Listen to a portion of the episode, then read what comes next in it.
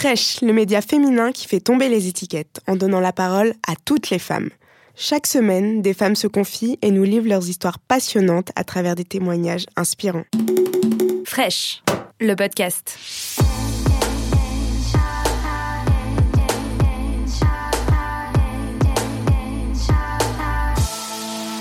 J'ai souvent des questions d'enfants. Est-ce que ton bras va repousser Bah j'aimerais bien, tu sais, mais bon non, ça repousse pas.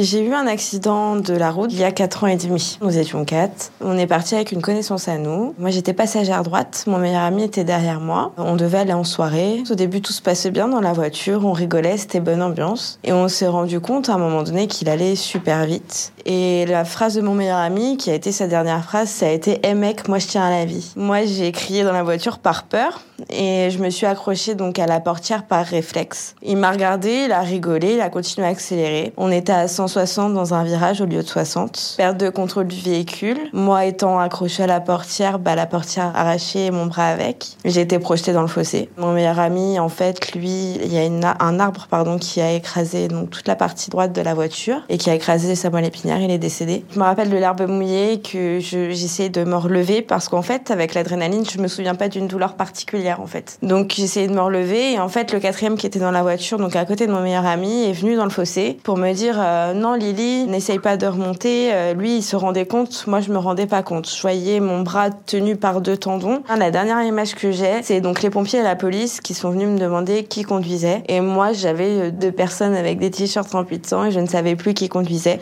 Et après, on m'a mis dans le coma pour mon amputation. Donc j'ai été transportée au Crémin Bicêtre à Paris. Il y avait donc deux discussions entre deux chirurgiens. Il y en avait un qui voulait me démembrer complètement mon bras, c'est-à-dire ne plus avoir euh, de bras du tout, et l'autre qui voulait absolument me sauver la partie de mon bras pour que j'ai encore l'articulation et encore m'en servir si je voulais me faire appareiller plus tard. On m'a réveillée et on m'a dit euh, vous avez perdu un bras dans un accident de voiture. Sur le coup, pas de réaction c'était pas ça le plus important. Je posais des questions sur mes amis qui étaient dans la voiture, en boucle, en boucle. On est dans le besoin de savoir vraiment ce qui s'est passé à cause de l'amnésie post-traumatique qui ronge. C'est vraiment le bazar dans la tête. Une des questions que j'ai dit à ma mère, c'est bête, mais quand on se réveille, c'est ce qu'on dit. Maman, est-ce que tu penses que je vais encore pouvoir plaire? La fille que j'étais avant, elle était féminine, mais sans plus. La fille que j'étais à l'hôpital, c'était la fille qui essayait d'avoir encore plus de féminité qu'avant. Je m'entraînais toute la journée à l'hôpital à me mettre du mascara, à essayer de garder un minimum de féminité euh, alors que j'étais alitée en fait. J'essaye de combler que j'ai perdu par la féminité.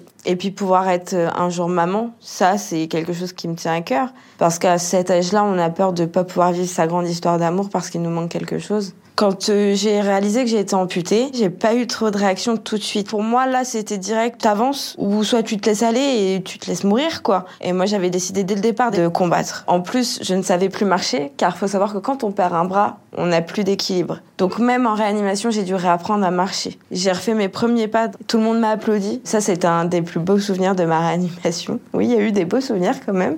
Et puis après, je suis montée en orthopédie, traumatologie. J'ai appris le décès de mon meilleur ami Anthony. J'étais avec ma psychologue et je lui ai dit, je me sens pas bien, j'ai des spasmes. Et là, j'ai fait ma toute première crise d'épilepsie. J'ai appelé ma mère. Et je lui ai dit, maman, il m'a enlevé mon bras, il m'a enlevé Anthony, il m'a enlevé mon bras, et en boucle, en boucle, en boucle. Et ma mère qui pleurait au téléphone, parce que mes parents étaient à trois, moi j'étais au Kremlin Bicêtre à Paris, donc dans l'impuissance totale. Et là, j'ai vraiment réalisé en orthopédie que j'avais perdu un bon morceau de ma vie. Je suis restée trois mois et demi à l'hôpital. J'ai vécu une greffe osseuse et une greffe de peau. Parce que ici j'avais plus du tout de peau donc c'était vraiment à vif. Donc on a pris la peau de ma cuisse pour mettre sur euh, bah, sur mon bras sur mon moignon. Et je m'entraînais à tout à me rhabiller. J'essayais vraiment de faire bah, toutes les petites choses que je devrais faire par la suite en fait on m'a annoncé le 16 juin 2014 que je sortais de l'hôpital. C'est retour à la case départ. On rentre chez ses parents malgré qu'on est autonome depuis des années. Et puis bah là, c'est une suite de soins, d'un suivi psychologique très poussé, la rééducation, tout réapprendre de la main gauche, car j'étais droitière. Quand je suis rentrée chez moi, j'ai réappris complètement à vivre. Tu trouves des astuces pour te maquiller seule, tu trouves des astuces pour aller aux toilettes. Ce qui a été dur, mettre un soutien-gorge pour une femme, c'est compliqué. D'un bras, obligé de le passer par la tête, c'est chacun ses astuces.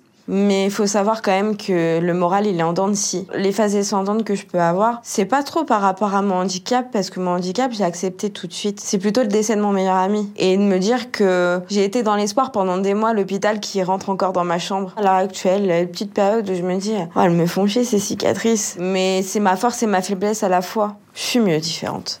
Je suis une nouvelle femme et ouais, je suis mieux. Avant, j'étais la jeune femme fêtarde, bah, la jeune femme de 23 ans, comme dis, la petite conne, quoi. Après l'accident, faire des tatouages, pour moi, ça a été une méthode d'expression et d'extérioriser et d'écrire mon histoire sur mon corps, même si elle est déjà pas mal écrite. J'ai donc une libellule ici, car c'était mon surnom quand j'étais plus jeune, avec une aile coupée, en référence avec mon bras. Et puis j'ai tout mon dos qui est réservé pour mon meilleur ami et une femme avec un fusil qui représente la vengeance parce que ça a été un état d'esprit qui m'est resté longtemps. Je ressentais une injustice que lui soit parti et pas moi. Donc pour moi, il fallait qu'il soit vengé. Bon, ça m'a donné la hargne, hein.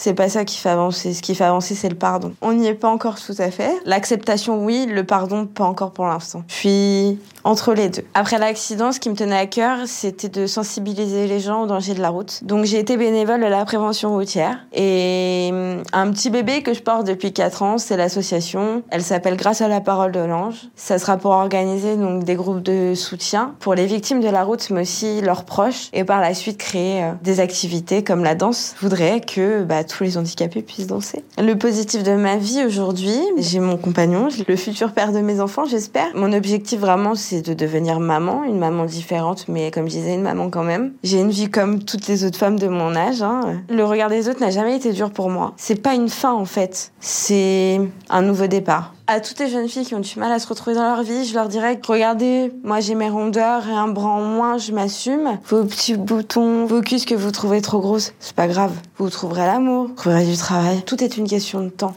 Les choses arrivent au bon moment. Qu'est-ce que je dirais à Charlie qui s'est réveillée euh, il y a 4 ans et demi après l'accident? Je lui dirais T'inquiète ma grosse, on va s'en sortir. Si cet épisode vous a plu, abonnez-vous et n'hésitez pas à en parler autour de vous. On se retrouve la semaine prochaine pour un nouvel épisode. Fraîche